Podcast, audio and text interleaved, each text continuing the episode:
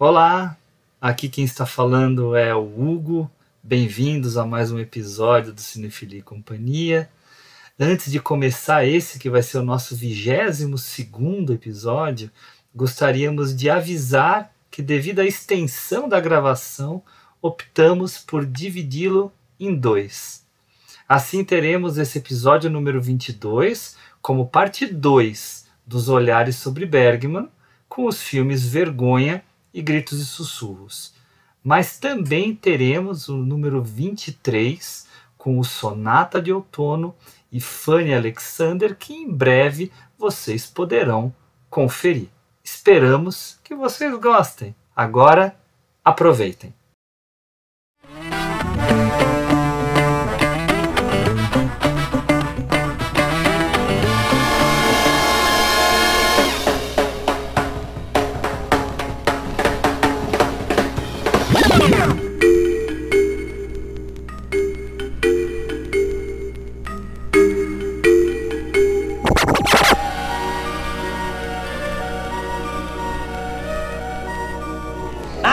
You've all been waiting for.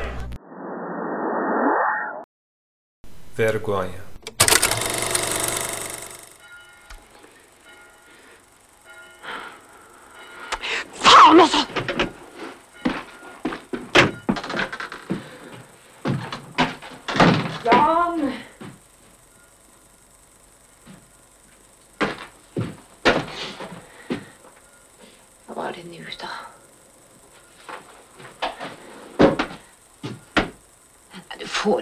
Så känslosam. Jag orkar inte med det där.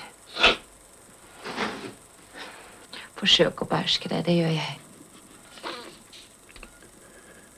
kan du aldrig hålla käft.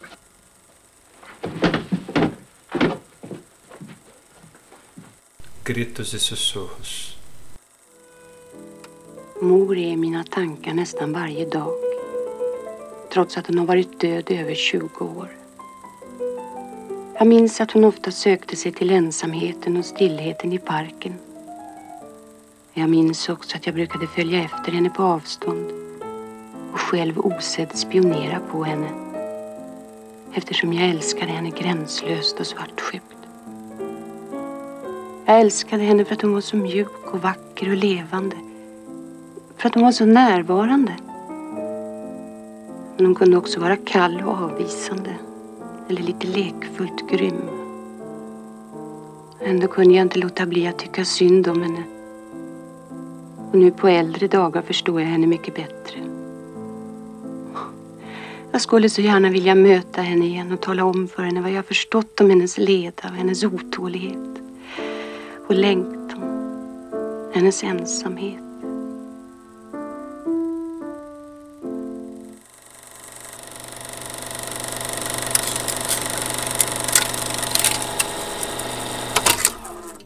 Olá, esse é o Cinefilia e Companhia, episódio número 22. Meu nome é Hugo Harris e eu tô aqui hoje de uma forma um pouco diferente do que vocês estão acostumados a ver. Eu estou aqui com o Henrique Pires. Olá, turminha! A nossa participante Juliana Varela hoje não está conosco por causa de compromissos profissionais, mas nós temos o nosso convidado especial, Flávio Ricardo Vassoler. Flávio, obrigado pela presença hoje de novo. É uma satisfação, Hugo, Henrique, eh, os ouvintes e as ouvintes aqui do, do podcast Cinefilia. Vai ser uma satisfação, já é uma satisfação, já foi falar eh, na outra oportunidade sobre o Ingmar Bergman e, e será aqui certamente para nós falarmos de quatro outros grandes filmes do Bergman. Muito obrigado pelo convite mais uma vez. Isso aí, obrigado por abrilhantar aqui de novo o nosso episódio.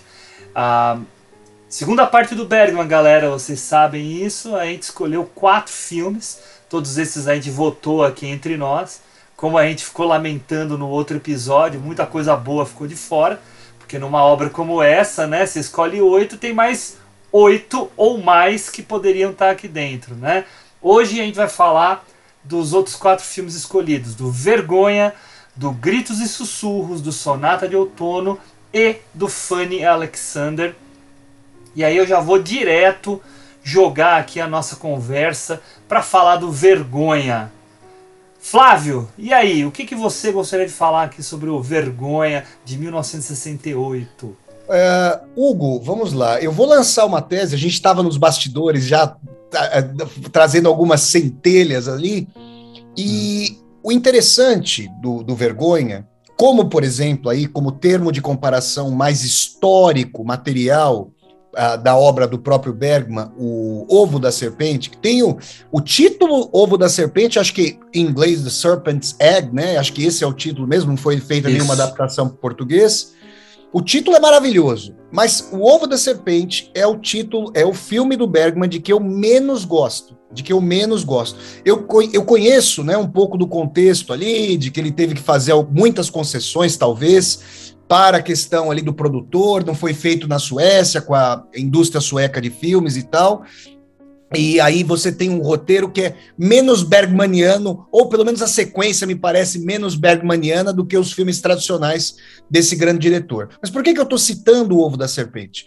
Porque em O Ovo da Serpente, nós temos uh, uma correlação entre a macrohistória, a grande história, e cada momento da vida das personagens ali, que são transpassadas pelo contexto da República de Weimar, no entreguerras, portanto, né, no, entre a Primeira e a Segunda Guerras uh, Mundiais, aqui na Europa, e não é, é impossível desvincular o contexto da macrocrise das profundas crises pelas quais as personagens passam. E olha o que eu vou dizer a despeito de eu não gostar, de, de, eu achar mal ajambrada a própria estruturação, formação das personagens problemática em O Ovo da Serpente, me parece, a meu ver, que existe uma correlação mais bem realizada entre história e transcurso das personagens em o ovo da serpente do que envergonha. E aí eu trago uma tese que é, é propositalmente polêmica, talvez, para a gente debater, e, e, claro que vocês ficam totalmente à vontade para discordar de mim, caso seja o, é, se for o caso. Uh, o Bergman, vamos pegar o, diretor eminentemente político, Costa Gravas, né? O grego, depois radicado na França, o Constantin Costa Gravas. Ali a gente tem um diretor que é exímio exímio no trabalho. Por exemplo, tem aquele filme que é do Costa Gravas, talvez aquele de que eu mais gosto, Amém, de um, de um oficial da SS nazista, que é um químico que é cristão ao mesmo tempo, né? São, são, desses, são dessas contradições que a nossa época, a contemporaneidade, ah, não sei se anima, se tem coisas assim, né, na contemporaneidade, a gente pode pensar. Com certeza mas é um cristão ali, um, uh, um cristão que é, que é químico na SS nazista. E o Costa Gravas mostra toda a correlação entre a brutalidade do, do, do Holocausto, não preciso nem mencionar o horror que foi o Holocausto, com as tensões anímicas pelas quais perso essa personagem vai passando, conforme o contexto vai, o, conforme o garrote vai se fechando ao redor dele, e não há espaço para ele exercer uma contiguidade entre cristianismo e nacionalsocialismo. E aí, no final, ele, ele se esfacela como personagem por essa fusão entre macro-história e micro-história. O que, que, acontece em Vergonha, depois desse, desse cotejo aqui rápido com o Amém do Costa Gravas e falando do ovo da serpente? Nós temos o contexto de uma guerra. Vocês podem até me dizer se, se o interesse do Bergman não ficou claro para mim. Não é nomeada a guerra, salvo engano. Nós temos uma guerra e uh, as personagens, né? A, a, personagem do Max von Sydow e da Liv Ullmann, né? Dois maravilhosos atores, estão em muitos filmes do Bergman, são músicos, musicistas que por motivos óbvios da guerra ali não estão podendo atuar e a vida deles vai sofrendo ingerências profundas do conflito. E isso é muito interessante a, a microvida, essa mostra, que me parece que é o foco mais potente do Bergman, esses conflitos que espocam com força, isso é brilhante no filme. Eu vou ter oportunidade de falar mais sobre isso aí, não só nessa fala, como na próxima. Mas a, inter, a, inter, a interrelação, o, a, o envolvimento da vida mais pessoal. Com as autoridades, com a forma de autoritarismo, de brutalidade da guerra, no momento em que a Liv Ullman, a personagem dela é chamada, por exemplo, para dar uma entrevista ali, e depois a entrevista é manipulada, que assim, as, as forças vão tomando a cidadezinha onde eles moram, ora eles estão submetidos a uma força, ora a outra, e eles vão sendo jogados de um lado para o outro entre as forças, coisa que aconteceu muito na Segunda Guerra, não aqui, Portugal foi um país neutro na Segunda Guerra, mas no extremo oposto ao que eu estou, eu estou no extremo ocidental da Europa, estou aqui em Braga, Portugal. Lá no extremo oriental da Europa, antes da Rússia, né? Não, não considerando aqui a Rússia, que está na Europa também, uma parte dela, mas se eu pegar a Bielorrússia, nossa senhora, uma hora se falava alemão, outra hora se falava russo, uma hora era Stalin, outra hora era Hitler. Então era uma tragédia ali nos países bálticos, em vários países, né? Agora, me parece que a força do, da tensão psíquica, essa transformação profunda da personagem, da personagem e da personalidade do Max von Sydow ao longo do filme, da personagem dele, que é um, um homem é, temerário, é, amedrontado, acovardado, pegando esse, esse, esse arquétipo coisificado, do, machista, do homem que não pode exprimir suas emoções, o Max Sydow é, é muito sensível. Você percebe no começo do filme que a Liv Ullmann ela tem uma ascendência sobre ele como quem realmente determina as coisas no relacionamento, na casa, muito forte. E conforme o conflito vai se passando, e ele submetido à grande vergonha, aí o, obviamente o, o, o título do filme, de, de ver ali a sua, a sua mulher, a, sua, a Liv Ullman, a personagem da Liv Ullman, provendo para casa, mas não só por esse machismo dela ser provedora, mas na verdade ela está se relacionando com outro homem para que eles pudessem efetivamente ali sobreviver. Nós começamos a ter uma virada muito forte na personalidade dele, e isso mostra como a macrohistória em correlação com seus conflitos, fez com que espocasse uma outra pessoa, um outro para si mesmo nele. O que me parece problemático no filme, e eu vou dizer que me parece problemático no trato do Bergman, ele foi criticado, salvo engano, pela Fortuna Crítica, por evasão de questões históricos sociais. Ele, ele chegou a ser criticado por isso, e me parece que não é o afã dele, até o Hugo colocou isso quando a gente estava conversando. Agora, um camarada que nasce em 1918. O, o, o, Eric Hobsbawm, grande historiador Eric Hobsbawm, ele nasceu em 17, um ano antes do Bergman.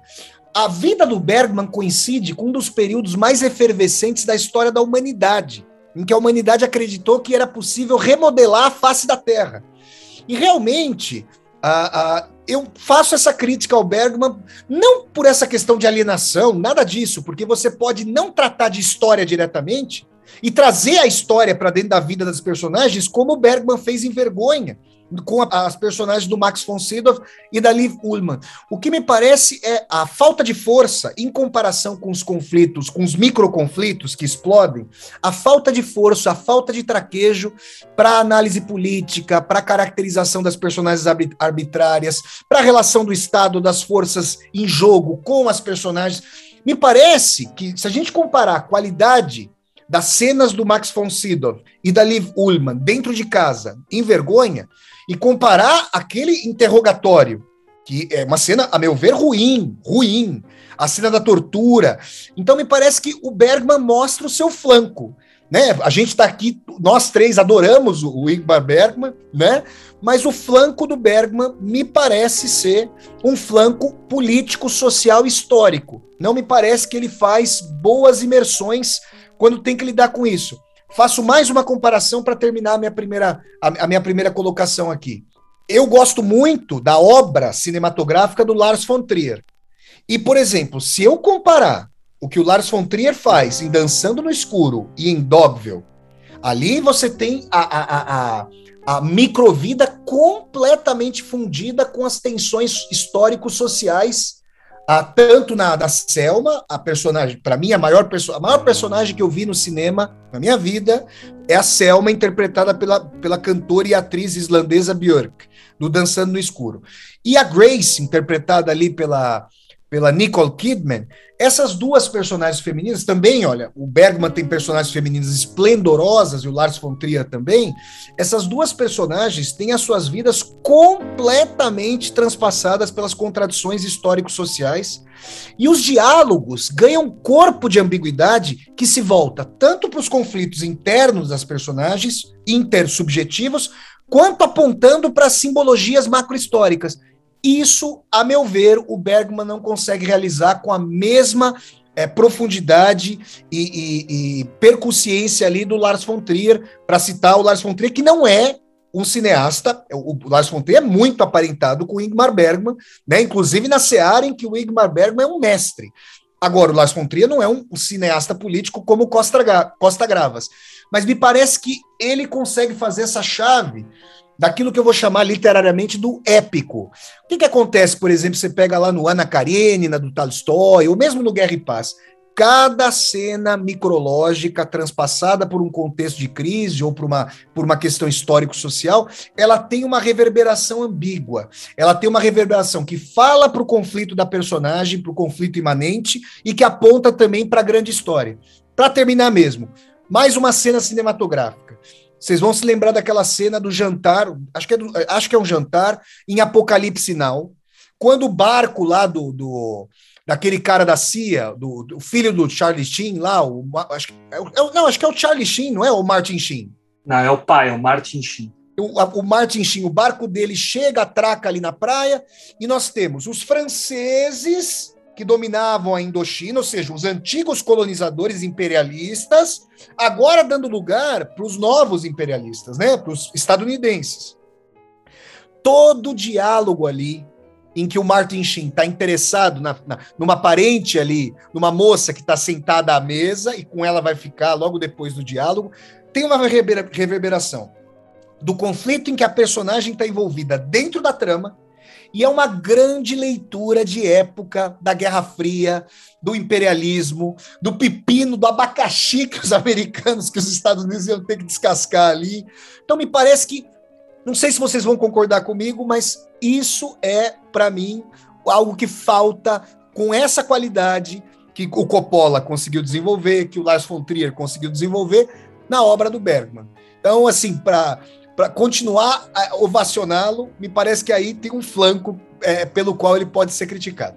Boa, Flávio, valeu. Ah, só eu vou passar para o Henrique, mas antes de só fazer um rápido comentário que você mencionou o Costa Gravas, que realmente é, é um cineasta que eu também gosto muito. Tem muitos filmes que eu aprecio. Amém é um deles. Eu gosto muito do Missing, o Desaparecido, ou aquele Muito Mais Que Um Crime. Muitos filmes legais né, e muito instigantes, né? E você falou dos seus personagens favoritos do Lars von Trier. Eu gosto demais, eu não lembro o nome da personagem, né, mas a Emily Watson no Onda, Bess McNeil, Bess McNeil, que é maravilhosa, Bess Onda do Destino. Eu adoro é, esse é, filme. Acho bom é muito demais. Bom, é muito bom mesmo. Ricão, Flávio falou um monte de coisa aqui que dá para dar pano para manga. É contigo. Verdade, Gão.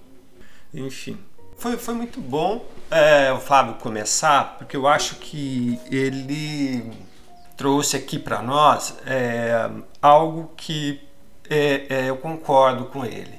Não do conhecimento né, no qual ele domina e ele expõe, porém eu concordo com ele nessa questão. É, ao ver o Vergonha, rever o Vergonha, eu nem lembrava muito direito né, do, do, do Vergonha, é, eu, eu, eu, senti um, um certo impacto na, na, na, questão, porque ali era como se fosse uma chave, mudando a chave, né? Um, alguém que, que, que trabalha num espectro muito micro mesmo, né? Na essência do ser, é, na relação entre né, o, o outro né, e si, para um, um, algo um pouco maior, né? Vindo de fora, né? Numa magnitude que é uma guerra, né? O que isso faz é, no ser humano. É, realmente ele não, ele não diz o lugar, ele não diz que guerra é aquela, o, enfim, ele não dá detalhe nenhum, ele nos joga ali, né? É, acho que isso é, faz a gente se desinteressar um pouco na, na, na, questão da guerra em si, né? o porquê e os motivos. É como se fosse um grande pretexto só para ele falar desse arco da personagem do, do Jan, que é o Max von Sydow, que é essa transformação dele devido a essa opressão na qual ele vive, ou seja, um músico, né? A gente já já já, já logo de cara, né? A gente sabe na maioria das vezes a sensibilidade, né, de um musicista, enfim. E isso já é colocado é, no filme, até pela forma como o Flávio também falou, que ele age, né? Sempre confuso, indeciso, há um certo quê de depressão ali, né? Porque há uns momentos ali logo no começo que ele chora, que ele sai do carro e volta para dentro, senta na, na, na, escada e fica chorando, e ela volta para reavivá-lo, né? Cobrar dele isso. É, e, só que, que tudo isso é, parece, ao ver, ao final do filme, justamente uma desculpa para poder trabalhar essa questão. É, não, é, não acho que o filme seja um filme ruim, né?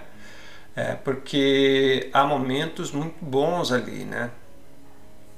Mas é, é um filme que também muda na sua forma, né? Do que, do que a gente tem até aquele momento ali do Bergman, porque ele trabalha mais com, uma linguagem é, mais clássica né, do cinema em si.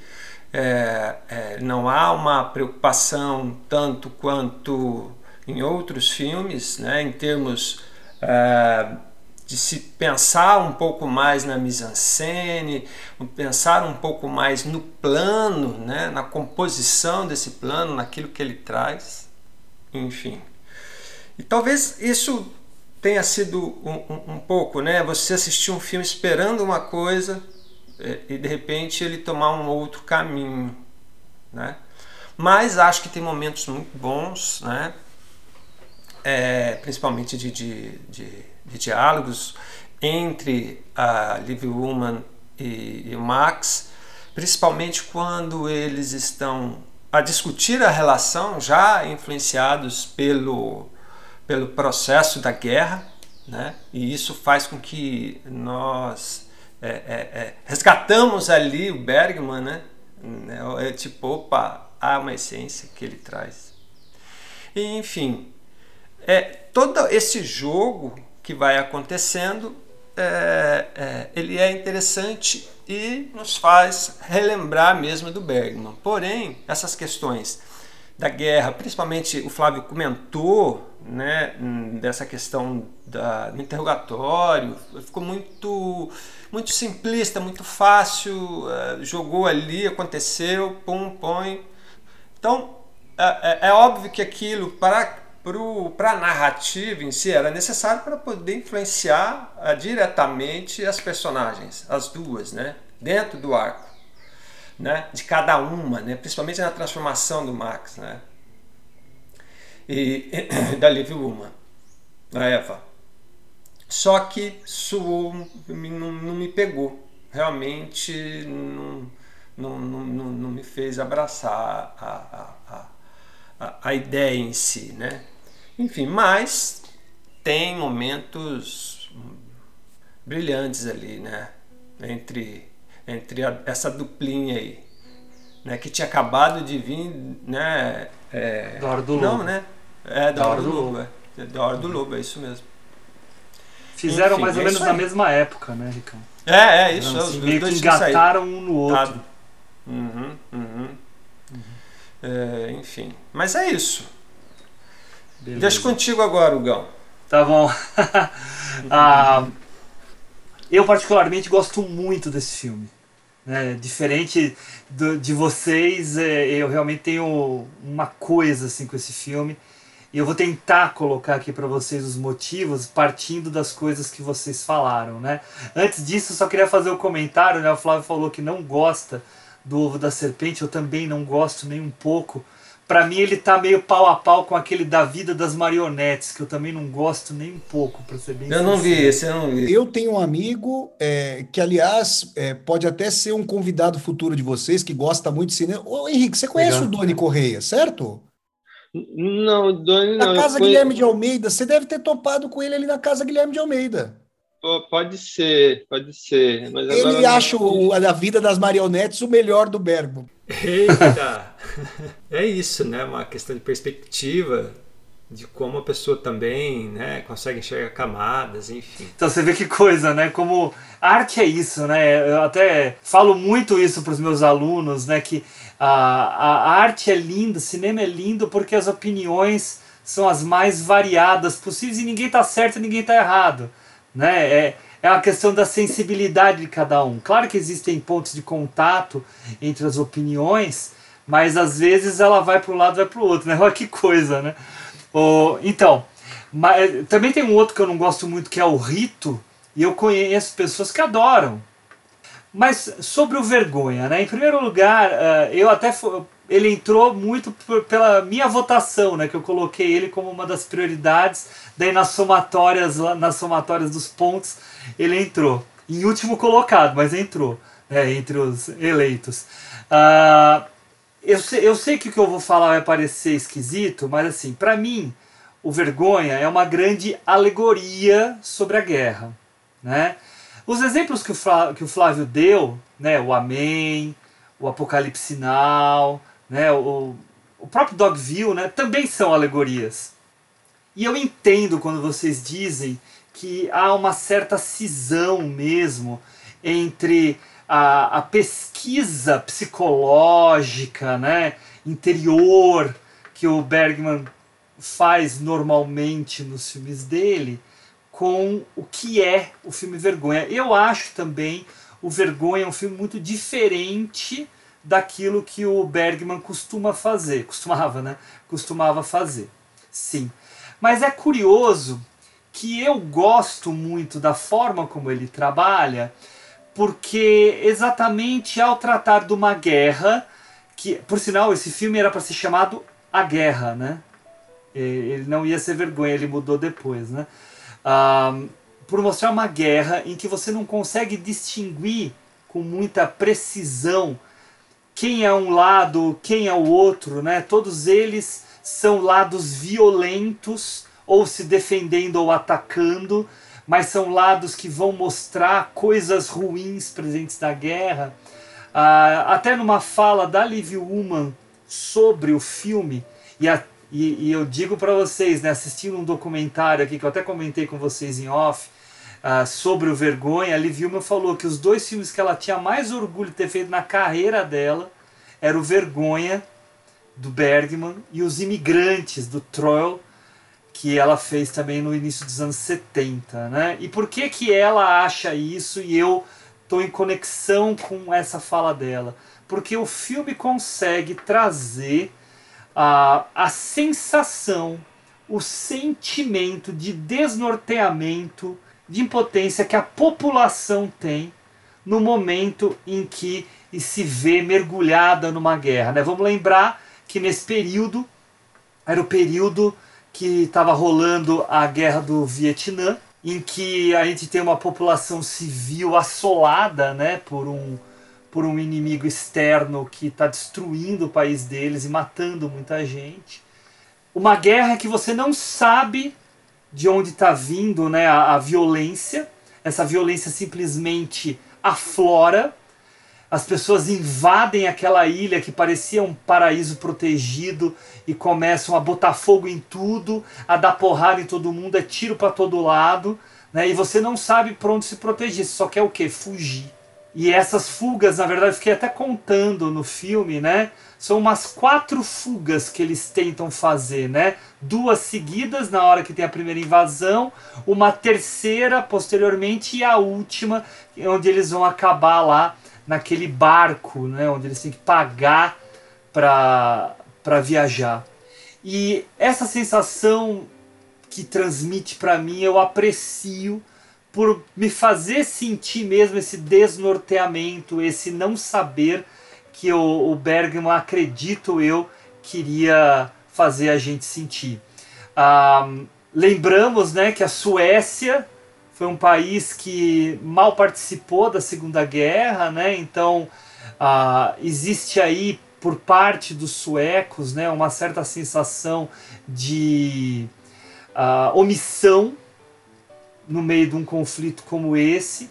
E o Bergman, que nunca esteve né, dentro de um conflito como esse, quis de qualquer forma trazer o sentimento dele. Ele fala muito, não apenas para esse filme, mas para muitos filmes, que uh, uma coisa que ele queria muito era entrar em contato com as outras pessoas do mundo a respeito das sensações dele a respeito de qualquer coisa, né? Então, as sensações dele sobre um determinado fato. E esse filme é essa tentativa. Ele causa um certo estranhamento, porque a gente está muito acostumado a estar tá muito internalizado, né? Uh, mas isso a gente tem aí algumas, uh, algumas amostras né, desses momentos, e daí vocês foram muito felizes falando da presença desses personagens e a transformação, principalmente, eu até diria essa bestia, bestificação do personagem do Ian, que é um homem covarde, né, como o próprio Flávio falou, e que de repente se torna um assassino. E no primeiro momento ele é um assassino relutante, depois ele se torna um assassino mais drástico, né? Então ele se transforma por completo. Então essa investigação interna que o que o Bergman acaba por fazer vem né, é, é de encontro a tudo aquilo que ele fazia antes. Mas o filme é, é muito. É, o filme tem muito extremo, né? Ele tem muitos planos muito próximos. Os planos próximos da Liv Ullmann são dos mais lindos que eu já vi na obra do Bergman. Closes muito próximos dela, né, reagindo a, ao horror que ela está vendo. Mas, por outro lado, a gente tem planos extremamente abertos, com eles muito pequenininhos, em fuga, né, uh, fugindo. Então, uh, o que mostra uma certa amplitude da temática que o, o Bergman queria trazer. Para terminar a, a, a minha fala, Acho muito curioso o filme terminar com eles no barco. Eu acho aquele barco muito interessante, né, como um micromundo ainda menor do que a própria casa onde eles viviam. E eles ficarem como náufragos né, na fuga. Só que a Hora do Lobo, filme anterior, inicia com esse mesmo casal, que não é o mesmo nome, esse mesmo casal de atores chegando de uma viagem de barco que a gente não sabe de onde veio e indo uh, se colocar num lugar onde vai haver uma aventura fantasmagórica, né? Acho muito curiosa essa conexão. Não diria que é uma conexão objetiva, porque um filme veio antes do outro, né? Mas é uma conexão que cabe aí uma certa reflexão. Aí ah, uma última coisa que, lembrando que o Henrique falou sobre os diálogos, é, no documentário do Vergonha, a Liv Ullmann fala que o Bergman fez uma coisa que ele não costumava fazer, porque ele sempre era muito rígido com os diálogos. Ele abriu espaço para improvisação. Então, as conversas entre ela e o Max von Sydow, o Bergman virava para ele e falava assim: Olha, vocês vão começar assim, eu, eu quero isso, a intenção é essa, quero que vocês terminem de tal jeito, tá? Improvisem, façam do jeito de vocês. Então, por exemplo, aquela conversa que eles tiveram sobre ter filhos, que é lá fora e tal, é tudo improvisado. A única coisa que tinha que terminar com eles transando, só isso. Hörde du att radion gick igång sen? Har du reparerat den? Ja, äntligen. Vad flink du Ja, är jag inte? När du vill så är du flink. Jag är alltid flink. Vet du vad jag ska göra då? Jag är flink jag, förstår du? Ja, det vet jag väl. Mm. Jag kan börja läsa italienska igen. Ska du? Äntligen? Mm. Ikväll. Ja, du har talat mycket om det. Ja, men du, om om vi hjälps åt så säger du varje kväll att nu ska du sätta till med italienska. Ska jag passa åt dig eller ska jag förhöra dig? Mm. Ska jag vara hemskt sträng? Ska vi göra Vet du vad det? jag tycker också vi ska göra? Varje morgon tycker jag vi ska göra. När hönsen har fått mat så ska vi ta och spela lite grann. Du om morgon. Ja. Det vill jag se först. Jo, jag lovar. Mm. Om vi kan spela en halvtimme varje dag. Ska vi göra det? Vi har instrumentet, vi har ett massa noter. Vi måste ju hålla oss igång. Och vi har lyst på barn. Jag har sån lyst på barn ibland. Nu. Mas para chegar lá, toda a conversa é um improviso. Por quê? Porque ele não queria essa amarra. Ele queria a liberdade deles mesmos nesse momento em que o casal está num certo despojamento sem a preocupação com a guerra. Tá? Até mesmo essa, é, essa cena que vocês criticaram, e eu entendo a crítica de vocês sobre o interrogatório, eu acho que ela é ruim no sentido que o Flávio colocou, porque ela é excessivamente crua. É até muito incômodo o momento que puxam o cabelo da Liv Ullmann e aquele ai dela é um ai esquisito, né, que a gente não está habituado a ver.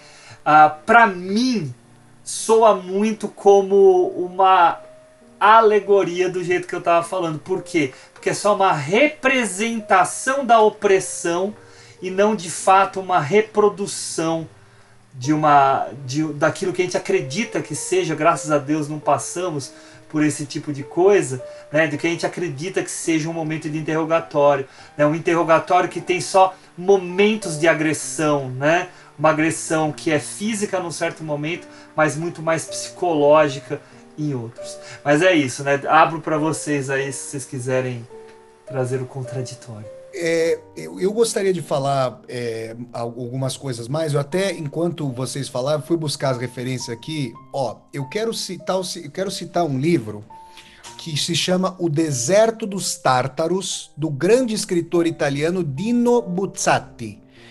Ali nunca se chega ao, ao destino. O destino nunca é nomeado. Então, assim, a, a, a trama. Ou eu posso citar também o romance O Castelo, do Franz Kafka. Por quê? O, o, o agrimensor K é chamado para fazer um trabalho de agrimensura ao redor do castelo. Ele não sabe por quê. Ele não sabe é, se vai fazer, se não vai fazer. Fica tudo Quem enterrado. chamou? Quem Exato. chamou? E ele não tem acesso a ninguém do castelo. Como o Joseph K. no processo não tem acesso aos juízes. E no, no- no romance do Dino Buzzati, você não chega a nenhum lugar e o leitor e a leitora vão percebendo que esse é o ponto. Não chegar, fazer uma indeterminação como história. A gente, a, a teoria tradicionalíssima da recepção, para o cinema como para a literatura, é o desenvolvimento do enredo até um desembocar. O enredo tem que desembocar no mar. num- você tem que ter a desembocadura do rio em algum mar. Eles estão tensionando isso. Qual é a minha questão com o Bergman? Não haveria problema algum na indeterminação da guerra. Ele poderia fazer uma grande síntese do que seria uma guerra, pegando traços fundamentais, a nervura.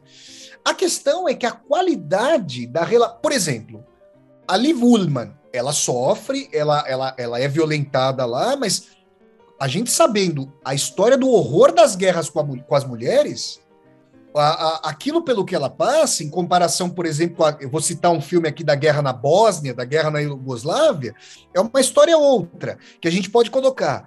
A forma de. Por exemplo, quando ela é entrevistada, quando ela é entrevistada lá, aí ela dá aquela declaração. Até aí tudo bem, ela está tá em pasmaceira completa.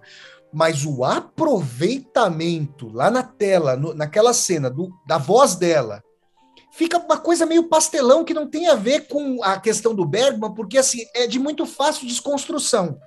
Aí o Henrique colocou uma questão que é: olha, mas tem a ver com o arco narrativo, porque é preciso ter uma influência para o Ian ter a sua transformação nesse recrudescimento da guerra. Então, eu entendo isso, só que eu vou fazer uma comparação eu sei que seria uma heresia comparar isso do Bergman com um filme é, clichê de Hollywood. Mas, por exemplo, Hollywood, o pessoal não vai ver no podcast, mas eu estou com o relógio na minha mão. Num filme de Hollywood tradicional, se esse relógio aparecer, é porque ele vai cair na cabeça de uma personagem e vai matar uma personagem. Então, ou seja, você tem uma coisa que é meramente pragmática. A, a trama, a personagem, ela não tem profundidade. Obviamente que isso é o, o radical oposto no Bergman. E você usa um elemento cênico, um elemento fílmico ou literário, narrativo, para costurar a trama. Só que isso mostra um problema, pra, pra, pra, porque a trama ela não é orgânica, então. Você perde força, porque o elemento é mais exterior do que entrelaçado com o conflito.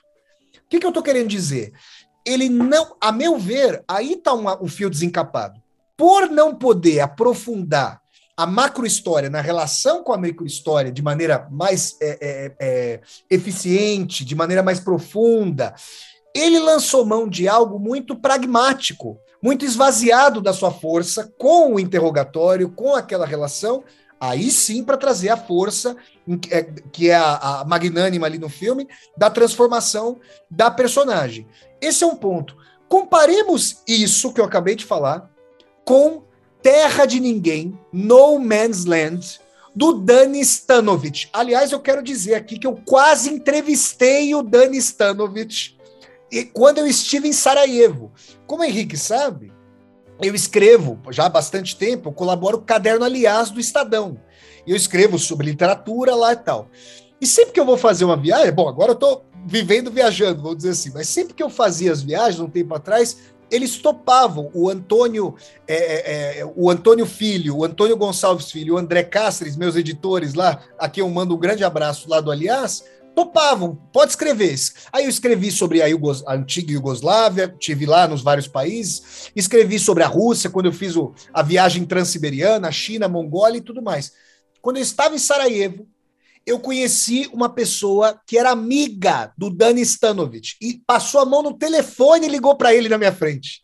Nossa. Só que ele não estava em Sarajevo naquele dia e eu não pude entrevistá-lo. E eu vou dizer que não é eu adoro No Man's Land, o Terra de Ninguém, mas o meu favorito dele é Triagem, é Testemunhas de uma Guerra, Triad em inglês. Aquilo ali para mim é uma obra-prima, prima, prima. E assim, lá no No Man's Land, mas agora falando do No Man's Land, você tem do, um, um, camarada, um camarada é, sérvio, sérvio, outro camarada bósnio, eles estão numa trincheira, não vai acontecer nada, a gente sabe qual é a guerra, claro, mas assim, você tem no conflito interético, internacional, é, das nações diversas, das religiões diversas, naquele, naquele local anticênico, porque está posto e é aquilo ali que vai acontecer. Tudo que vai acontecendo movimenta as várias forças e ideologias daquela guerra. Então ele soube congregar numa, num, num, num microconflito toda a nuvem de ideias daquela guerra. Isso me parece uma força que o Bergman não tem. Então, é, esse é o meu ponto. O que uhum. o Dani Stanovich teve muito, que é um filme ali paradigmático.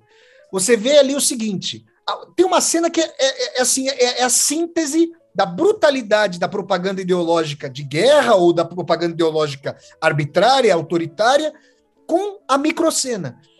O, os caras estão, enquanto eles tentam debater quem está certo, a, sempre a voz que acha que está certa cala a outra com a arma. Ah, é? Você está certo? Você está certo mesmo? E coloca. A hora que tem uma reviravolta, o cara que está com a arma em primeiro lugar perde a arma e o outro pega a arma, ele fala: quem está certo agora? Como é que é a questão? E nessa, nesse jogo, numa questão de, de mediar com a arma, nós temos essa disputa que é a disputa que fez, por exemplo, com que a opinião pública mundial. Bom, eu não acreditei, certamente vocês não acreditaram, que havia arma de destruição em massa no Iraque para ver a invasão. Mas isso foi, esse consenso foi produzido. Então a gente sabe como ele é produzido. Né? Inclusive o cinema, depois da guerra do Vietnã, teve um papel fundamental lá em Hollywood para tentar tratar as feridas de os Estados Unidos se evacuando, saindo do, do Vietnã. A gente sabe que Chuck Norris no, e Rambo não chegaram à toa ali, que uhum. tem toda uma sequência. Então, é, é, nesse sentido que eu falaria. Por fim, para terminar minha colocação, agora eu quero me lembrar dos momentos que me pareceram mais fortes assim do filme. É bonito perceber Uh, uh, é singelo perceber o amor que a Liv Ullman, que é a personagem. Ó, muitas mulheres chamadas Eva na obra do Bergman, muitas. Sim. Aí a simbologia, eu não preciso dizer, é inequívoca, vai se remeter à primeira mulher que houve, segundo a tradição judaico-cristã, que era a própria tradição da qual o Bergman era filho, como filho justamente de pastor protestante que era, né? Ela tem um cuidado muito bonito com ele. E a princípio, quando a gente está assistindo ao filme, ela vai, quando ele está voltando para casa, ele o abraça, ela é terna. E a gente pensa que é aquele cara frio, enregelado, sabe? Aquele cara é, casca, casca grossa, que não se importa, sabe, com a, com a esposa, e que essa vai ser a atenção da busca por atenção. E até tem um momento muito singelo, ela está fazendo as contas ali da casa, ela é a responsável pelo, pelo pragmatismo ali, e ela fala: olha para cá, isso é importante para mim. Isso é de uma singeleza, isso é de uma percepção do, do conflito ali. Só que, de repente, o Bergman nos surpreende porque ele vai chorar. E isso é muito sintomático. Teve uma pessoa recentemente que falou que chora no banheiro. Não sei se vocês ouviram. Um mandatário aí de algum país, acho que chama Macondo esse país. Ele chama Macondo esse país. E o mandatário falou que não chora em frente à esposa. Não tem problema nenhum chorar o homem chorar não tem problema nenhum. Só para machista, quanto mais, como a gente sabe, né?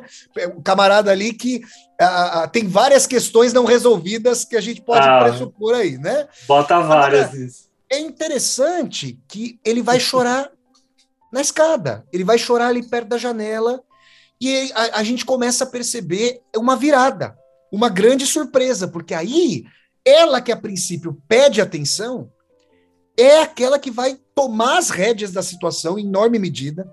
Ela vai ah, desancá-lo, vai dizer que ele é covarde, vai dizer que ele não tem propensão, e a vergonha máxima ali que vai levar. Nossa, isso é sensacional.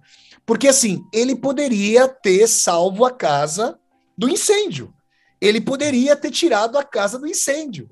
E eh, o, o dinheiro estava ali no bolso dele e ele fala: vai queimar, porque é o símbolo mesmo da vergonha. Ali, aquele conflito que havia entre o, o, o digamos, o, aquele que é chamado para ser o homem forte, na tradição machista patriarcal, e o, a, o, o ser humano, o homem mais sensível, ali é resolvido. A partir dali você percebe a grande transformação.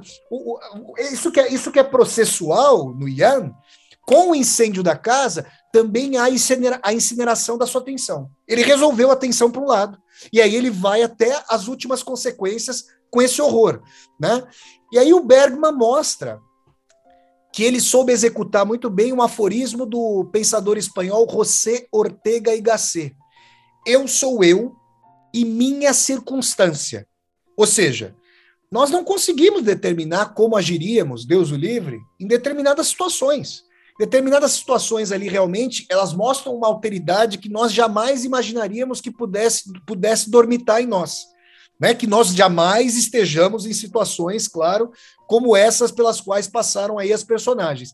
Então me parece que aí eu senti uma pujança é, fenomenal ali no filme e a vergonha, aí sim, a vergonha que intitula a, o filme é realmente uma grande síntese para esse essa resolução da cisão que ele tem em si.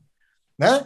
Ali com incêndio simbólico e físico, o conflito parece vir à tona de maneira resolvida para o embrutecimento da personalidade do Ian.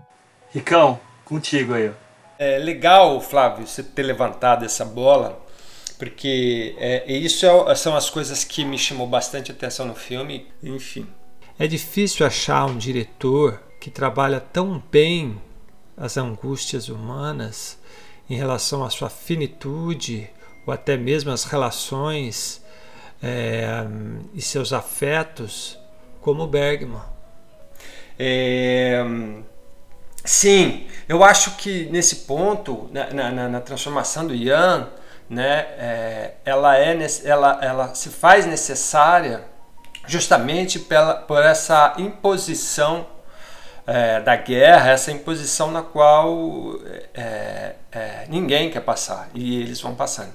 Mas é interessante mesmo que o, cuidado e o amor dela por ele, até no momento aonde é, ela vai ali de fato, né? A gente já sabe que ela que ela tá transando com, com digamos, o cara é um tipo político, ele não é bem um cara do. do Ele era tipo o prefeito da cidade, não era? É, e, é, e, e ele está em nome do governo, né? É. E aí ele se aproveita disso e ao mesmo tempo ele dialoga com ela, né? É, é, ali na cama, quando o Ian tá bêbado ali, deitado, no, na, na, na, deitado não, é, é, ali sentado, meio deitado em cima da mesa, né? Não sei se vocês lembram. Que daí ela fala, não, aqui não, vamos para lá. Aí eles vão pro quarto. Não, desculpa, eles vão pro quarto, né? E aí ele começa a falar da esposa dele e da vida dele, né?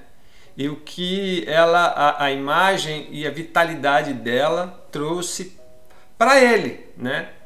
Não que isso seja uma justificativa para os atos dele, mas mostrando um outro lado mediante a situação na qual ele. Enfim, e ela mesma ali naquela situação, sabendo que precisaria fazer aquilo para continuar viva e manter o sustento deles ali, ela fala, né, tipo, vamos logo, né, para essa, para o que você quer realmente, mas fala, vamos sair daqui. Isso eu acho que é, é, é, é de uma sutileza na personagem. É, por que, que eu digo? Ela parece uma coisa simples, boba, mas é, é, vai mostrando né, um pouco do Bergman dentro disso. Com isso, a personagem do Ian realmente chega no seu extremo, que ele tem a única possibilidade de uma vingança ou de um, de um ato no qual ele está no domínio, ele está no controle, que é o, o dinheiro, né? não importa. Tipo, se isso vai ser para que o meu lado né, de homem ferido né, é, possa sair, né, sobressair, assim vai ser feito. Né? Enfim, e aí é aquela destruição total na casa. E o ato dos caras pedirem para ele: bom, a gente destruiu sua casa, você tem o direito de matar ele então. Ele, no primeiro momento, recusa, mas aí, num segundo momento, ele dá o tiro, mas não acerta muito bem. Essa cena eu achei bem pesada e real, no sentido do tipo. É, é, você não dá o tiro, cara, a pessoa já morre. A não sei que fosse na cara, né? Mas me dá um tiro meio sem saber, pega e, ele cai no chão ali, ele vai meio rano de dor, e aí ele parece que depois do primeiro tiro, tipo, ah, não, agora vou. Aí ele dá a volta na carroça, enquanto o cara tá tentando fugir, se arrastando, né? Se rastejando, a melhor palavra. E aí ele fuzila, ele dá mais uns 4, 5 tiros. Então, ou seja, né, ali é tipo, aqui eu já perdi totalmente a minha noção e a minha razão. Agora é só sobre a minha sobrevivência, o meu eu, não mais a autoridade, o outro, enfim, sim. Então são momentos, né? E só pincelando, Hugo, você falou do momento do barco, acho muito interessante no momento do barco. Ali, no momento final mesmo, né? É, quando, eles, quando ela começa a relatar para ele, né? Do sonho que ela teve ali e tal o posicionamento de câmera, que é algo que o Bergman faz sempre, né, quando há um duelo, digamos assim, né, entre personagens, né, que é uma personagem de perfil e a outra de frente no mesmo enquadramento. Isso é de uma de uma força, né? Ela, ele não faz um plano contra plano ou ele faz os dois juntos ao mesmo tempo, né? De perfil, enfim é como se você estivesse cruzando né, essas personagens, né? Ou seja, eu só sou o que sou porque eu estou com você, né? Ou seja, a, a minha escolha, os meus atos, né? Os seus atos influenciam. Enfim, é, é, eu ach, achei muito bom assim. E a forma que terminou também, achei, achei bacana. Achei que que que, con, que condiz com a história daquelas duas personagens ali, enfim. Rapidinho, quando eu tava vendo a cena deles na mesa, e aí eu já tava achando, ele, o, aquele prefeito, o, o Jacob lá, leva, traz os presentes, dá o presente para ele, dá o presente para ela, ele começa a aproximar a cadeira, eu falei, opa! Eu falei assim, pera lá! Perdi pera alguma lá. coisa? Não, aí daqui a pouco o cara me tasca um beijo na, na Liv Ullman e o, o, o Ian ali do lado. Quer dizer, é, foi, é interessante perceber. Aí, o Bergman mostra o que estava fermentando dentro dele ali, tá muito claro. Que, meu Deus, na frente do cara, foi ostensivo ali, né? Negócio Exatamente, é, tremendo. é, é. E só para não deixar de falar, a- aquela cena final, né, do, do barco, que aí se distancia, é muito bonita, é linda. É uma Uhum. tomada bonita ali. Em preto e branco ficou com ah, sem Todo- cores, ficou curiosamente ficou ainda Uhum. mais bonita. Não sei se vocês tiveram essa É. impressão, mas eu acho uma cena muito bonita do barco à deriva ali, né? Uhum. É, e eu acho que esse personagem do, do prefeito é, é bem interessante porque é essa questão do poder mesmo, né? Que o cara faz o que faz porque ele subjugou mesmo a população, né? E aí o preço pago por ele posteriormente vai ser morrer exatamente pela mão de que ele subjugava, né? E quanto ao incêndio, né, que o, o próprio Flávio mencionou, em que o, o, Max von Sydow, né, o Ian tá ah, revirando a vida dele, né, tem um preço, né, o violino quebrado, né, aquele violino que é o símbolo, né, da, da, da arte dele e também uma peça que ele já tinha elogiado anteriormente, né, Ele tem um Ah. momento muito bonito, ele conta a história daquele violino para É, pra é, o momento, é o momento em que ele tá de corpo e alma ali. Ali ele tá na relação, né? Quando ele conta é. para ela. E é curioso que o violino é quebrado bem na metade, né? Como se esse corpo e alma que o Flávio falou tivesse sofrido a cisão que ele já mencionou. É verdade. Nada é à toa, Uhum. né? Nada é à Então, toa. é isso que eu falo, é com ele nada é. Senhores, já estamos aqui há um tempão na vergonha. Vamos passar da vergonha para os gritos. Gritos e sussurros, 1972, 73. Meio na dúvida aí, porque 73 oficial, 72 é o que está no, no IMDB. Mas vamos lá. Abra o coração aí para essa, para essa família diferente que temos aí. Flávio, você quer falar sobre o Gritos e Sussurros?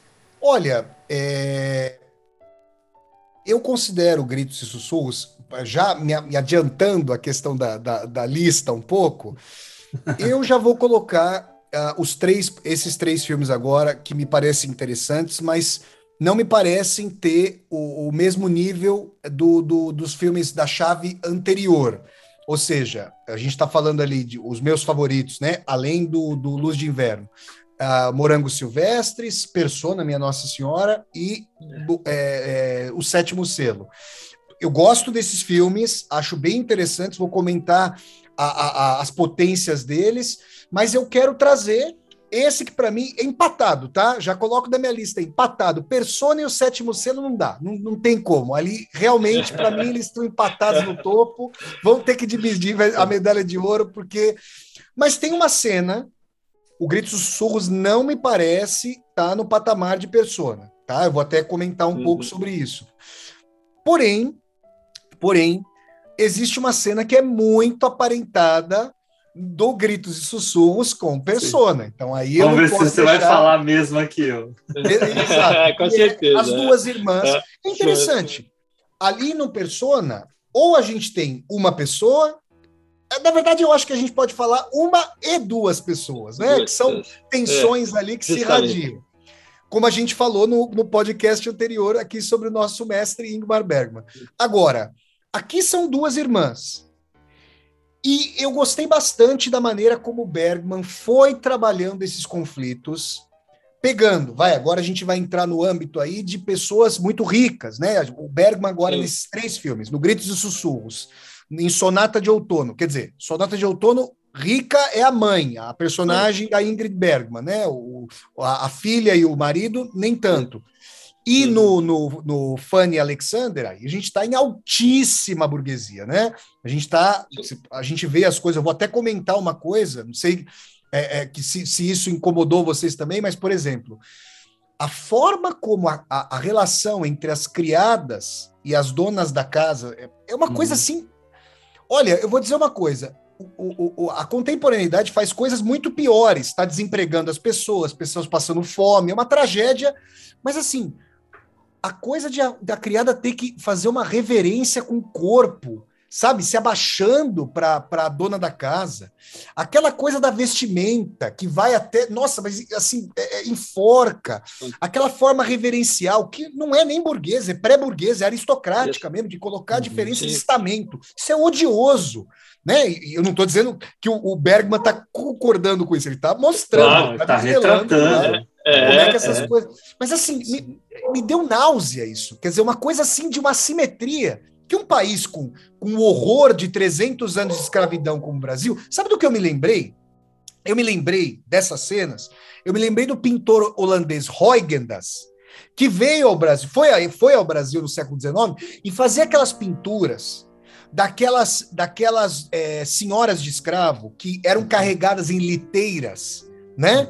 e tinham 10, é, é, 10 criados. Uma coisa hedionda que um país com toda a desigualdade, com todo o passado que o Brasil nunca supera, né, infelizmente, tragicamente, vem à tona. Mas a gente, a gente percebe essa sociedade europeia de aristocrático-feudal, aquela coisa de uma assimetria colocada que é intransponível. Olha, você está aqui. Não, é impressionante. A gente vê ali a personagem. Não sei se vocês tiveram essa impressão a personagem não se troca sozinha. Ela vai, vai colocando as roupas, eu falo, meu Deus, que horror isso, isso é uma violência.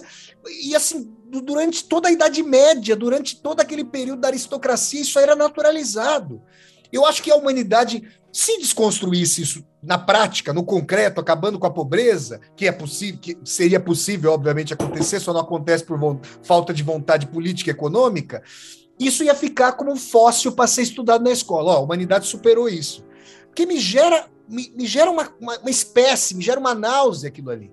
Mas isso é muito interessante, é uma marca de classe importantíssima que o Bergman está retratando num país que hoje construiu um estado de bem-estar social, né? Estou falando da Suécia, claro, que conseguiu des- desconstruir. A Suécia é um dos países, junto com a Finlândia, com a Noruega, com a Dinamarca, de maior patamar de igualdade social na história da humanidade. Eu não estou dizendo só da história do continente europeu, não. As conquistas da social-democracia escandinava, está sendo destruída agora pelo neoliberalismo, elas estão na ordem da- das coisas mais progressistas que a humanidade já conquistou. Aliás, principalmente pela proximidade da União Soviética, talvez ali as concessões da burguesia sueca foram maiores, com medo de que houvesse algum tipo de radiação soviética no pós-Segunda Guerra.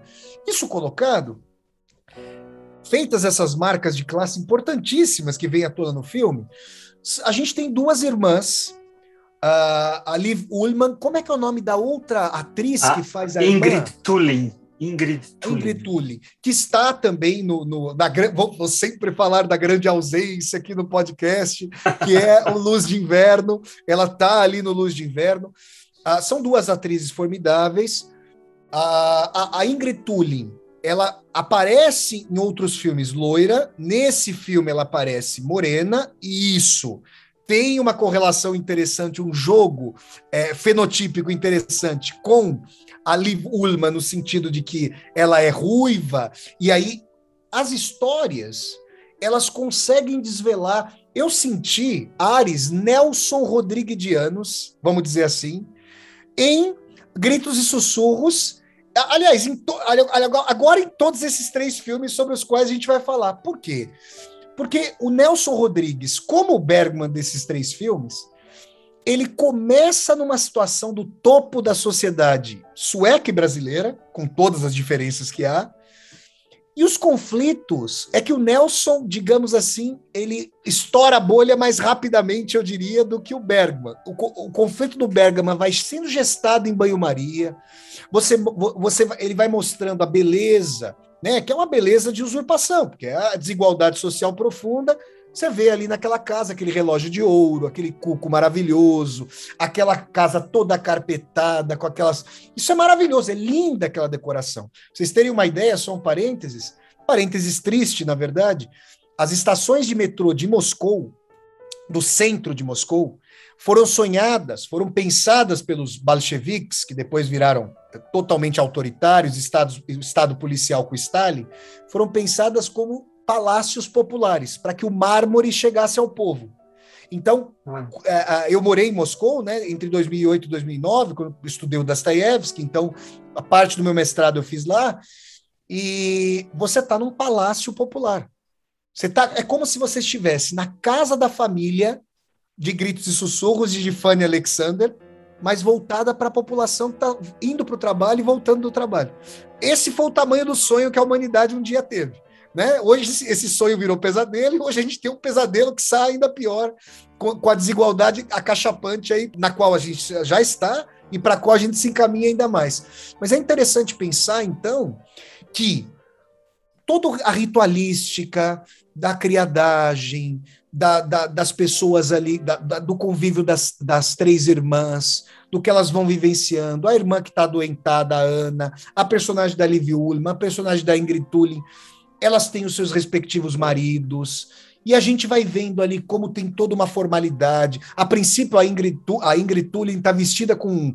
Ela, te- ela tá portando um vestido que parece da mãe da Branca, da Branca de Neve, com aquela.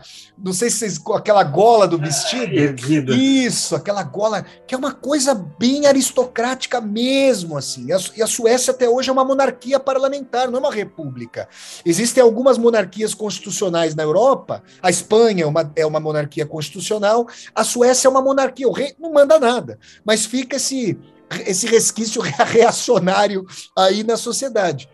Isso colocado é a partir dessa situação de caracterização da formalidade sob a capa da formalidade, como os grandes realistas do século XIX bem o faziam. Aí a gente está falando do Flaubert, a gente está falando na nossa tradição lusófona do Essa de Queiroz, aí explodem os conflitos.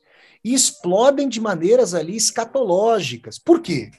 Porque o interessante é colocar que, num determinado momento, aquilo que é o mais verossímil explode como mundo onírico, como pulsão de morte das personagens. Porque aquela cena em que o marido da Liv, da Liv Ullmann supostamente se mata, e aquela cena que, assim, os maridos não poderiam ser mais, esse sim, mais alheios, mais indiferentes às suas respectivas esposas. Aquela cena em que a- o copo explode, o copo se, se quebra na mesa, e uma cena ali, a criada a funcionária tá, tá de pé, né? Ó, é, é comparável. Naquela cena do Django Livre, do Tarantino, você tem ali no sul escravo, odiosamente escravocrata dos Estados Unidos, naquela cena ali em que o Django com o Dr. Schultz vão, vão tentar comprar, é uma coisa horrorosa, o horror da escravidão, a Brunhilde, as, as criadas, entre as quais a própria Brunhilde, estão, de, estão em pé atrás da mesa né, numa situação escravo, de, escra, de, de escravocrata. E a mesma situação na Suécia. A criada está ali de pé, esperando os movimentos ali para trazer o peixe. Não pode nem deixar o peixe na mesa. Ela tem que ter uma função para trazer um peixe para o cara cortar um pedacinho. Olha o que a humanidade. Isso que é duro, né? Você desenraizar essa assimetria da humanidade, porque a, a maior parte da história humana, infelizmente, é isso aí. É isso aí, né? Então a gente tem essa questão. Mas quando o copo explode, os fragmentos se, se, se, é, se espraiam ali pela mesa. Ainda assim, eles não brigam. Não, eu acho que é hora de nós nos retirarmos. É todo um comedimento aristocrático burguês. Só que aí ela vai pegar aquele estilhaço e ela vai cortar o seu órgão genital. Aí, escatológico, uma cena que poderia estar facilmente no Marquês de Sade.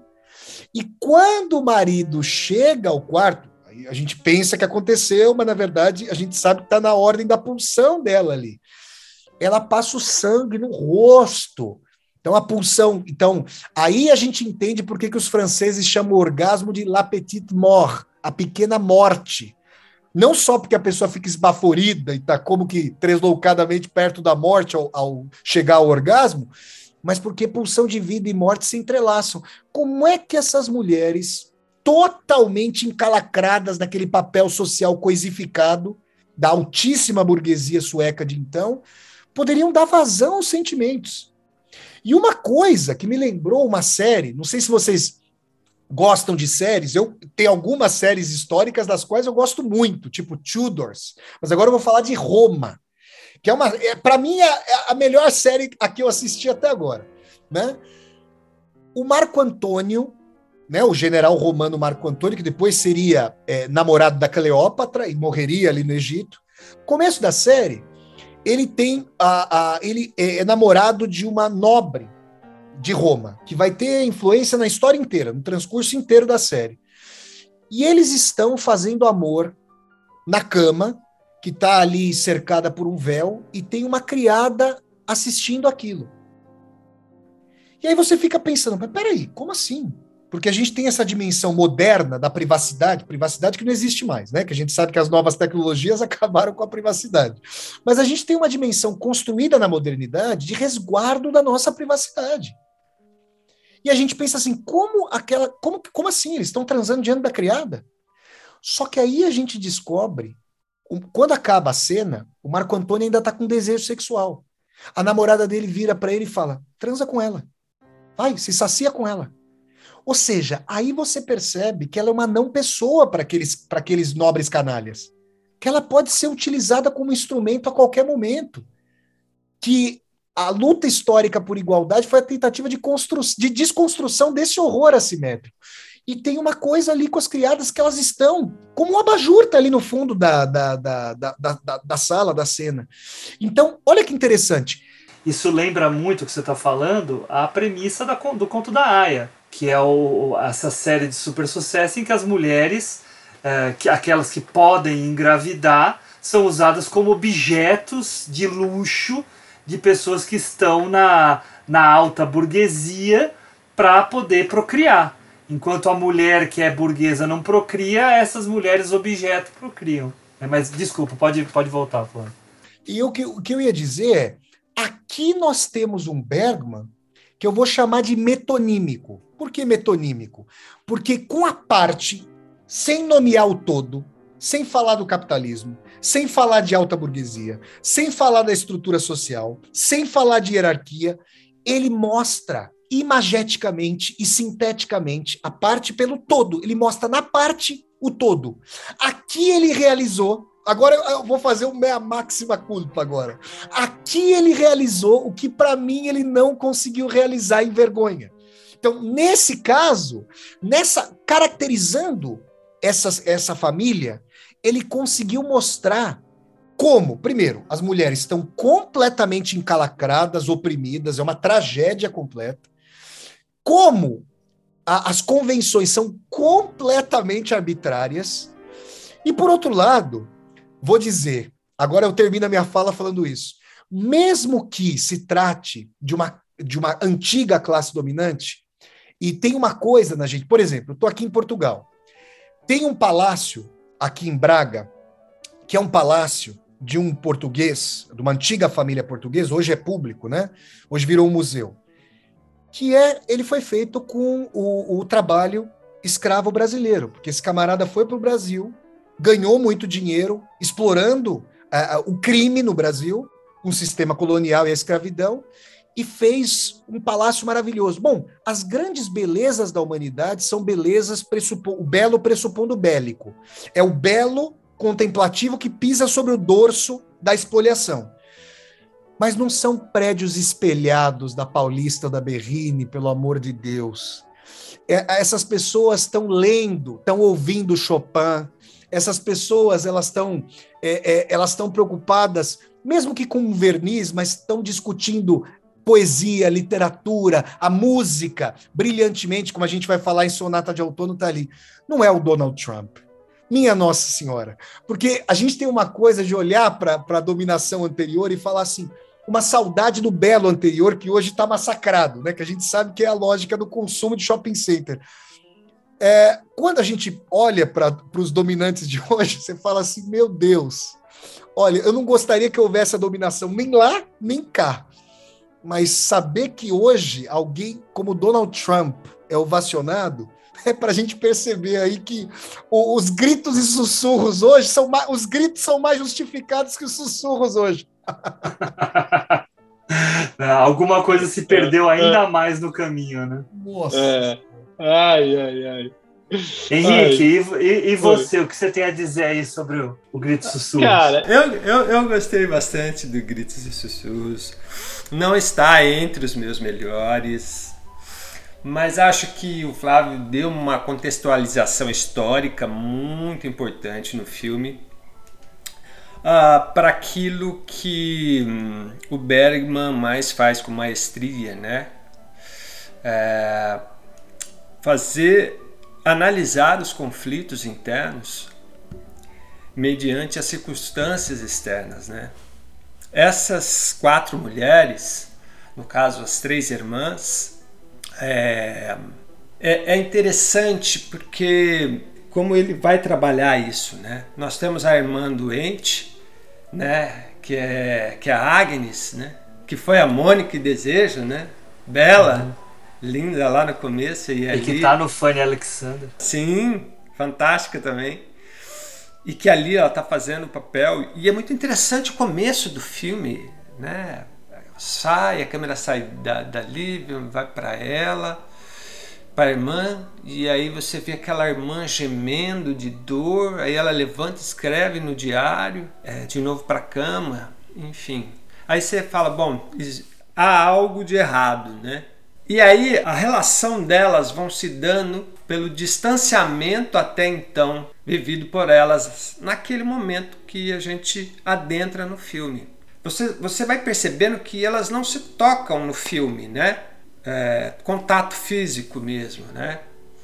Os diálogos vão se dando é, de forma é, formal, sempre polida, enfim.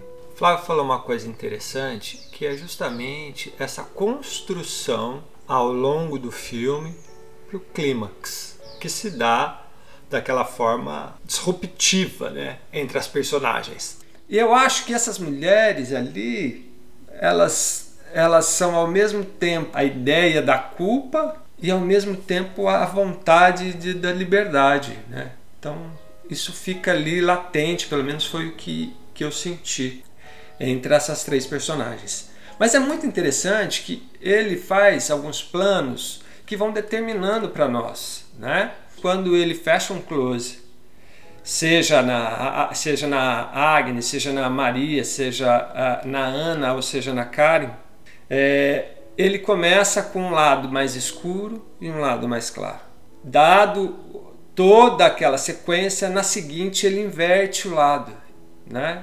É, ou seja, o lado esquerdo está mais claro, ou seja, como se houvesse em nós o, o, lobo e o cordeiro dentro de nós, né? E como que isso se dá na relação dessas personagens, né? E é interessante porque se a gente pensar o fato delas não se tocarem, não se abraçarem, e até o momento no qual elas, a, a, a, a Maria e a Karen, elas vão discutir, elas vão brigar, né? Há uma tentativa da Maria de encostar, de se abraçar, até um pode pincelar um, uma tentativa de sexualidade ali, mas acho que não é o caso. Mas é, é esse distanciamento né, ao longo de uma vida é, em cima dessas mulheres. E tudo isso por, essas, por essa questão mesmo, né? Dessa formação aristocrática, dominadora e burguesa também, né? Dessa ideia formal, né? Que ele vai estabelecendo no filme. E isso vai ficando, né? Agoniante. E aí você vai vendo aquela irmã se deteriorando e perceba que essa doença que vai né, se progredindo ao longo do filme é um resumo daquela família. Uma família que está adoecida e que vai aos poucos chegando nos seus minutos finais, que culmina né, com o clímax do filme. É interessante como ele tenta, de um certo modo, fazer uma analogia né, em relação àquela irmã que aparenta ser a mais alegre, a mais divertida, né, se deteriorando com uma doença tão grave, fazendo essa relação com aquela família. E eu acho que isso ele volta, né, digamos assim, nesse filme de uma forma mais é, é, mais impactante. Aí outra coisa que eu queria falar é sobre as cores desse filme né?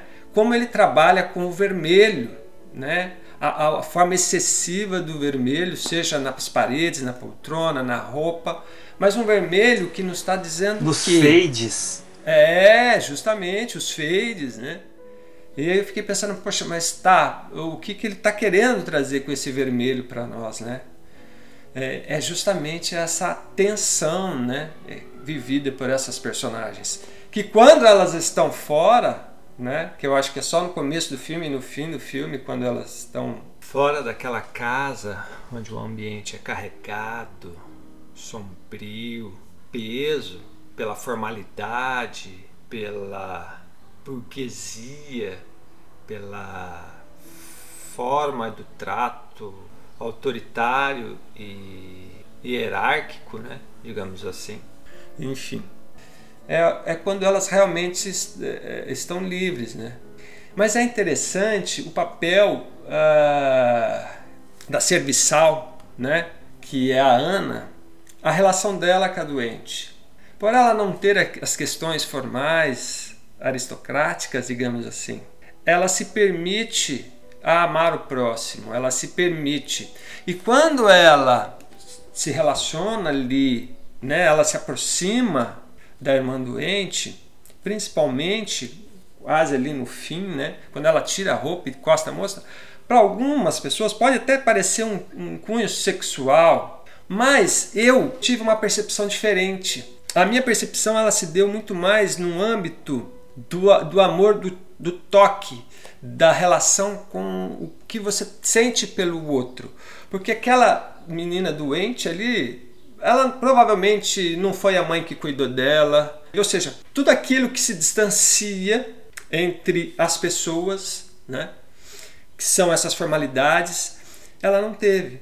Tanto é que é interessante que quando a, a, a no momento final ali que ela está morrendo nos braços da Ana, a, a, forma e o enquadramento como Bergman fez, me veio a escultura a Pietà, sabe? De Maria segurando Jesus ali. Eu não sei se vocês tiveram essa relação ali, até por causa do, do, dos lençóis, aquela situação toda. Então, ou seja, um, é, é um filme que fala que a falta de amor na relação, né? o reconhecer o outro, o quanto isso afligiu essas mulheres, né? o quanto isso e tratou e deixou e transformou essas mulheres.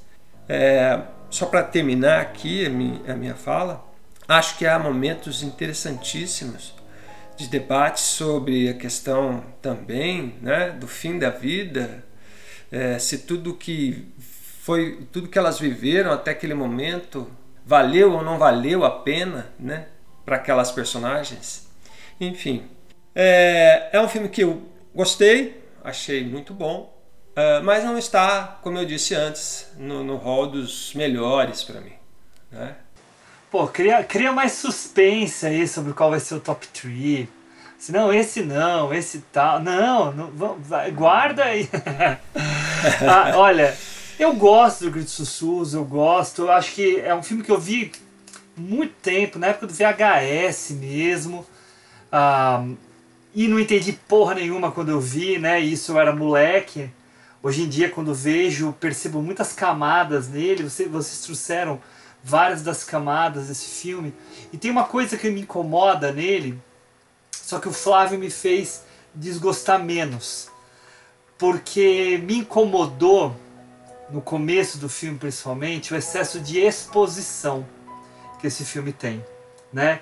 Então é a, é a Agnes que vai lá e escreve no diário explicando o que está acontecendo com ela.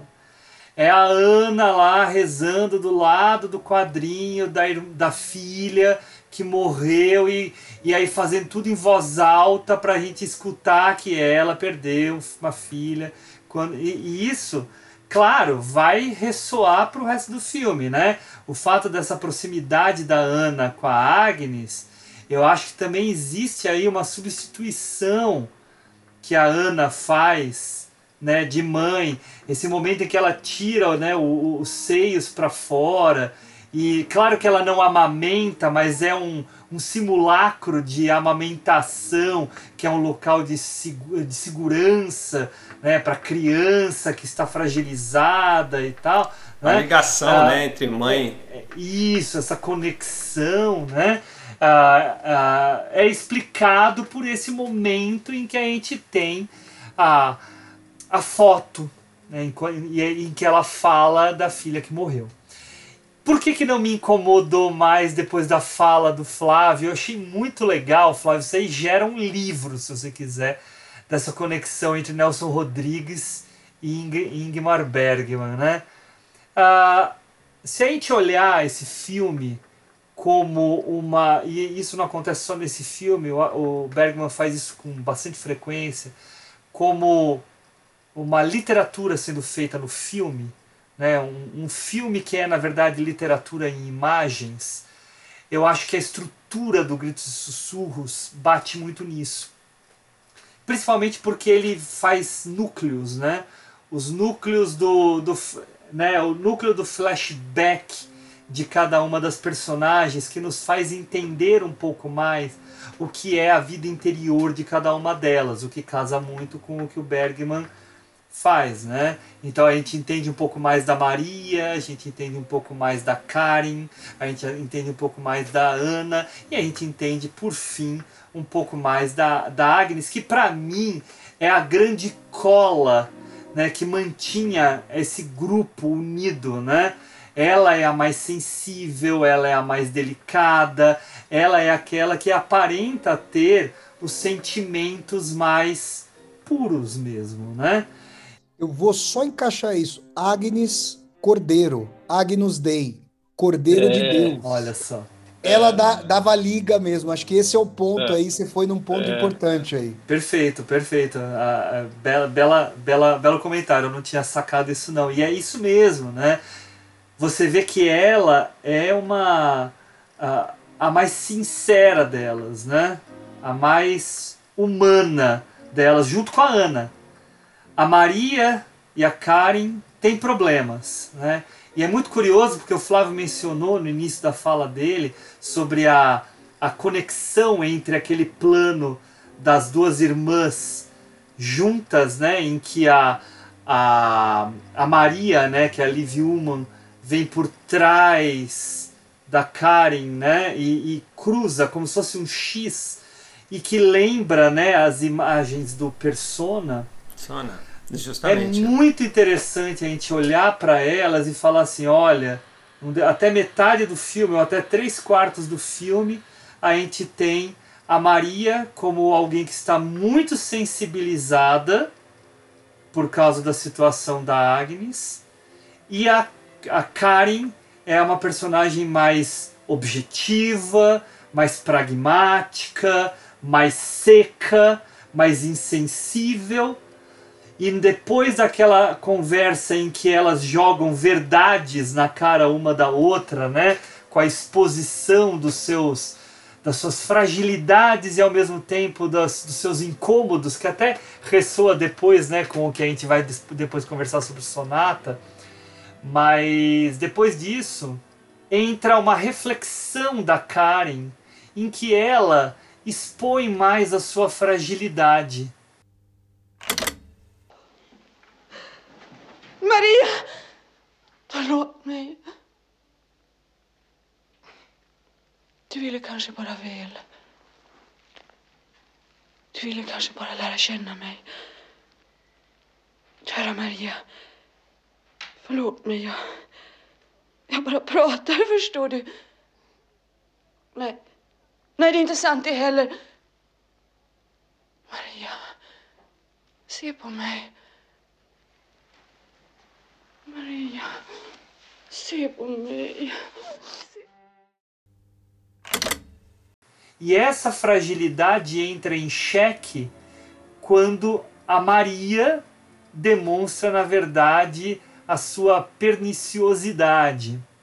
Quando ela demonstra a sua frieza que estava enclausurada no sofrimento que estava passando devido à doença da irmã.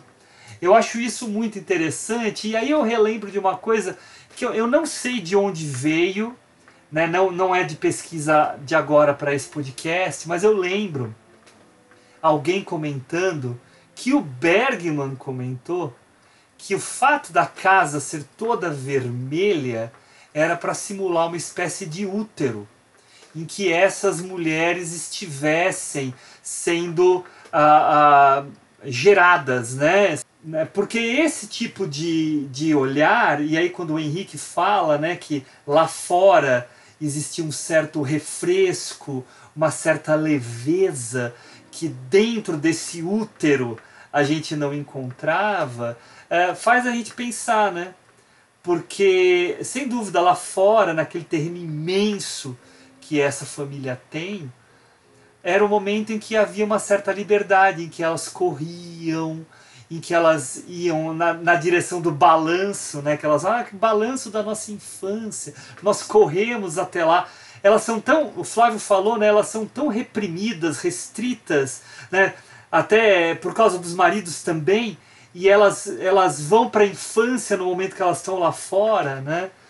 Então tudo isso cerca esse filme de tal forma que torna ele muito complexo, no certo nível, mas ao mesmo tempo muito instigante, porque mostra que existe dentro de todas essas mulheres, com toda essa complexidade que elas têm, e que aqueles flashbacks mostraram, inclusive, mas em que ela fere né, seu órgão genital, uh, e que joga o, o, sangue no rosto com, uma, com o caco de vidro, né, que o Flávio comentou, e, e, e que ela faz isso né, com um sorriso irônico no rosto, né, como se ela desafiasse aquele marido, como se ela uh, estivesse né, expondo mesmo uma questão interior dela para ele, né?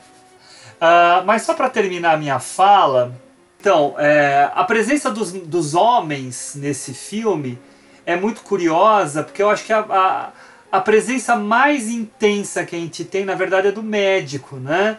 Que tem um caso com a Maria, que a, é seduzido de certa forma por ele, por ela, né? Mas que depois passa a ignorá-la de certa forma, né? Por sentir também uma certa culpa, ou não, né? enfim, é, é algo bem complexo esse, essa relação deles, né? Mas enfim, é, eu gosto do filme, todas essas variantes me pegam, acho bem interessante, acho muito legal a, essa questão do se a gente pensar nele como uma literatura feita no cinema Tá? E, e, é isso. Se quiserem falar mais alguma coisa, fiquem à vontade. É, eu, eu gostaria só de arrematar com alguns pontos aí que vocês trouxeram que eu acho bem interessantes. Concordo com o Henricão com o fato de que a, a, a criada, quando ela vai até a, a, a Maria, que está. Não, é a Ana que está adoentada, né? Ali na cama. É Agnes, é Agnes. A, a, desculpa, Agnes. desculpa, Agnes, Agnes. A, a, Ana, Ana, que é a criada, vai até Agnes, exato. Isso. Isso. Quando ela vai até ela e ela tira os seios, ela mostra os seios, tem uma característica maternal. Por outro lado, ou seja, a simbologia maternal ali está colocada. Por outro lado, por nós termos em determinado momento uma tentativa de, de, de a, a Maria beijar a Karen, que tem uma questão ali colocada e depois há uma repulsa, a gente começa a ter uns jogos incestuosos ali, algumas questões de transgressão Sim. que mais uma vez me lembram é, o Nelson Rodrigues ali, mais uma vez traz uma questão. E o Shakespeare também, que vai ser uma influência importante ali, inclusive para o, o Fanny e Alexander, como a gente sabe do Hamlet, né? Sim. E ainda mais sabendo a importância é, da, da, do teatro para o Bergman, que antes de ser cineasta é. queria ser é. dramaturgo justamente. Mas uma coisa também importante é que o médico, quando ele vai tratar a Agnes, ele começa como médico, mas ao colocar a mão no ventre dela, a gente pode deduzir ali que esse médico ele transitou como médico e homem, digamos, entre as irmãs. Então havia uhum. cumplicidades sorrateiras entre as irmãs também. Então, uhum. essa eu acabei não falando, né? O, o, o, Hugo lembrou bem, eu acabei não completando meu raciocínio da, da relação com a cena icônica de Persona, porque eu fui para outro caminho na minha primeira fala, mas é interessante Hugo perceber que na cruzada a, as tonalidades das personagens, as, a, a das personagens, suas personalidades vão exercendo novas, novos papéis no, no filme, com cruzamento na tela. E ali no Persona é, é, a cena é a cena que mais torna, quer dizer, tudo torna ambíguo no Persona, mas aquela cena é ambiguidade é, cristalizada. E essa cena de uma irmã parelha a outra, agora com cores, né? Porque no, uhum. no, no, Persona, as camadas de contiguidade são maiores porque não há cores. Então a gente tem ali essa proximidade dada. E eu gosto dessa ambiguidade, sobretudo porque ela não é apenas ambiguidade é, de, de ação ela é uma ambiguidade psicológica também. Lógica. Existem filmes hollywoodianos que vão lidar com ambiguidade no sentido. Sei lá, vou, vou dar um exemplo que eu acho que eu citei na, na, na, no podcast passado. O filme A Caça, do Thomas Winterberg. Olha, eu fiz uma resenha do, do dia. Eu gosto muito do cinema do Winterberg, A Celebração, A Caça. Não, é, não sei o que vocês acharam do novo filme dele lá, o. É, isso, Druk, eu não, go eu não gostei desse filme. Eu também não gostei muito, não. não gostei. Eu não vi, eu não vi. Você não viu, tá. Mas é. assim, em A Caça, você tem uma ambiguidade narrativa muito grande para saber se o, se o professor lá de, de, de maternal uh, uh, cometeu o crime ou não, mas isso está ligado a uma investigação sobre a natureza do mal naquela cidadezinha da Dinamarca profundíssima. É. E muitas pessoas vão lá para o meu canal do YouTube, né? Para falar que não, ele cometeu o crime. Não, ele não cometeu o crime. Bem hollywoodianamente. É, Tudo é. bem. É, é, é um esse, determinismo, né? É um determinismo, a necessidade. Coisa, né? Sabe, aquela coisa bem de, da trama, mas nunca chega é. até a alma. É. O Thomas Winterberg chega, claro, mas Sim, muitos espectadores e espectadores preparados por Hollywood e também, obviamente, sem ter pelo, problema da educação no nosso país que a gente conhece, sem ter um aprofundamento para chegar a camadas mais profundas, fica nesse ponto de saber se o cara cometeu ou não o crime. E, o ponto para muita gente é esse. No Bergman, como em, como em Thomas Winterberg, uma coisa está ligada à outra. A ambiguidade é uma ambiguidade narrativa, porque psíquica, e psíquica desdobrada como ambiguidade narrativa. Uma coisa alimenta a outra e isso é brilhante. Isso eu acho que é a potência é. máxima ali do filme, né? Sim, sim, e isso fica nítido na relação entre as irmãs, né? E você ter levantado essa questão do médico, eu acho que vai de encontro com essa questão né, da aristocracia, essa questão do homem em si, né? Enfim, e, e, e, dessa sua punção sexual em relação de domínio a essas mulheres, né? Só que aí fica o quê, né? Até que ponto também, né? A, a, a, por exemplo, a Maria se não, não, não se sentiu atraída para aquele tipo de situação, para aquela traição, né? A gente não sabe, fica ali navegando. E, é, é, eu acho que é verdade mesmo, Hugo bem ressaltou é, é, o que você falou, Flávio, que essa ideia de, de fazer essa junção né, entre o Bergman e o Nelson Rodrigues. É, muito bem sacado aí. Enfim, acho que é isso. Pessoal, antes de terminar, gostaria de lembrar a todos que o nosso próximo episódio será a conclusão desse ótimo bate-papo sobre o Ingmar Bergman, tendo como tema os filmes Sonata de Outono e Fanny e Alexander. Não deixem de conferir. Obrigado a todos, meu nome é Hugo Harris e tchau!